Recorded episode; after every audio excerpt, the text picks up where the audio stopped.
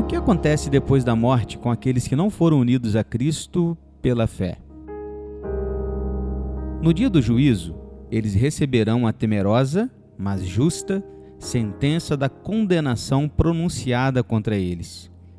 Serão lançados fora da favorável presença de Deus para o inferno, a fim de serem castigados justa e gravemente para sempre.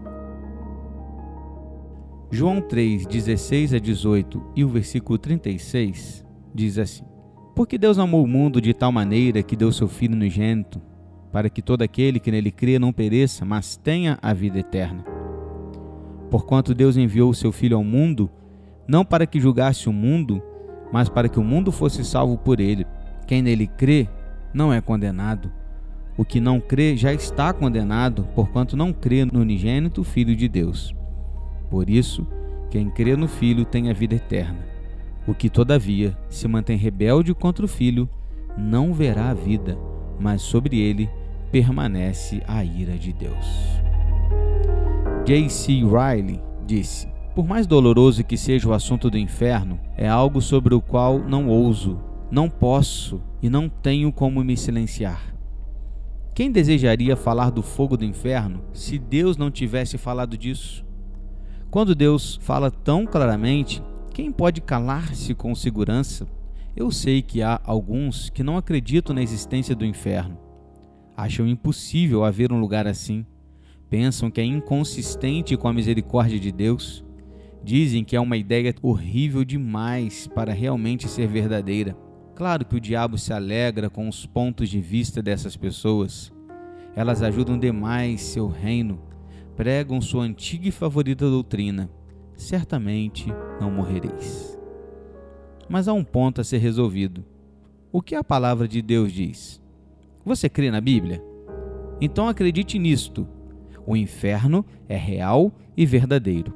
É tanto verdadeiro quanto o céu é, tão verdadeiro quanto é a justificação pela fé, tão verdadeiro quanto o fato de que Cristo morreu na cruz, tão verdadeiro quanto o mar morto. Não existem fatos ou doutrinas dos quais tu possas duvidar legitimamente se duvidares do inferno.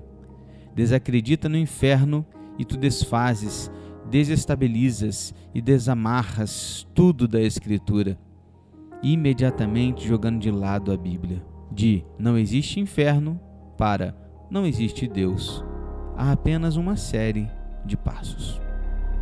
John Lin disse: Um dos ensinos mais difíceis e com frequência incompreendidos da Bíblia é sobre o inferno ser um castigo real, consciente e eterno. E é compreensível que seja assim. Todos nós temos em nosso meio pessoas que não conhecem a Cristo, amigos, membros da família, vizinhos, colegas, de modo que preferimos não pensar que o inferno possa estar em seu futuro. Na verdade, as pessoas têm sentido certo desconforto quanto à ideia do inferno através da história, porque na superfície parece incoerente com tudo que lemos na Bíblia sobre a misericórdia e o amor de Deus. Contudo, o ensino da Bíblia quanto ao inferno como um sofrimento consciente e eterno é inevitável. Na verdade, sem a existência do inferno, boa parte do que conhecemos sobre o amor de Deus fica questionada. Primeiro, Jesus, o homem, mais cheio de amor que já viveu na face da terra, falou sobre o inferno com mais frequência e mais vivacidade do que todos os outros autores bíblicos juntos. Descreveu como Gena, um monturo de lixo onde fogos queimavam constantemente, ou como as trevas externas, onde não existe iluminação, mas tão somente miséria. Na história, que ele conta do rico de Lázaro, o inferno é um lugar de sofrimento consciente e real. Jesus advertiu constantemente contra o inferno. Segundo, a existência do inferno nos ajuda a entender as consequências do pecado.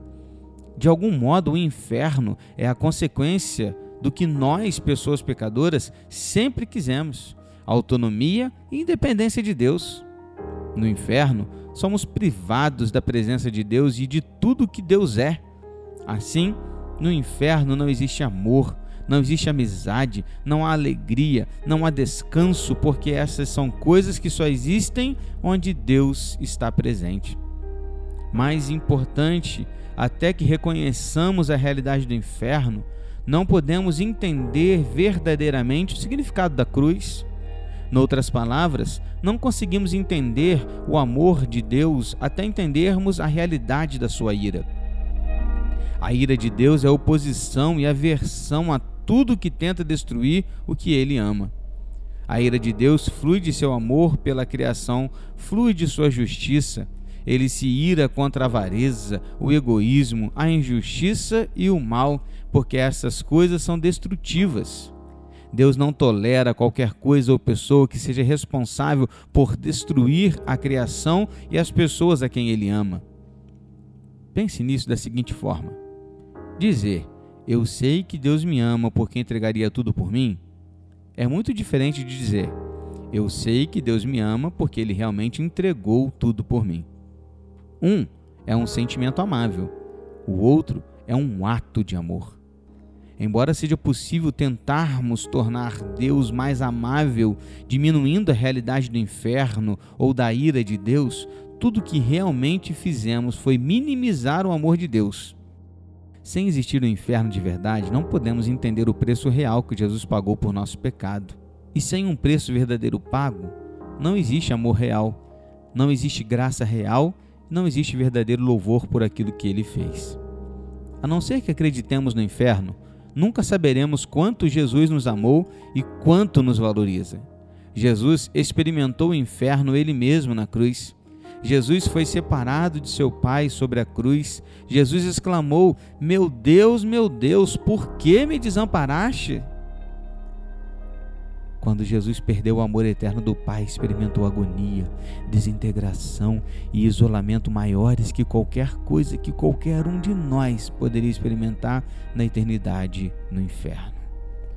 Ele tomou sobre si a solidão e a desintegração que nós merecemos a não ser que acreditemos no inferno e vejamos o que Jesus suportou por nós, não saberemos quanto ele nos amou. A verdadeira pergunta não é como um Deus amoroso permite que exista o inferno. A verdadeira pergunta é: se Jesus Cristo experimentaria o inferno por mim, então verdadeiramente deve ser um Deus de amor.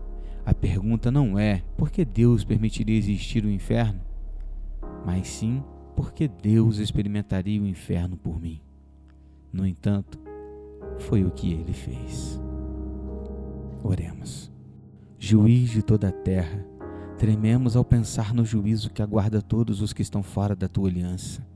Antes que seja tarde, que aqueles a quem amamos sejam reconciliados contigo, para que não recebam o castigo que lhe pertence, que seria nosso, se não fosse por ti. Amém.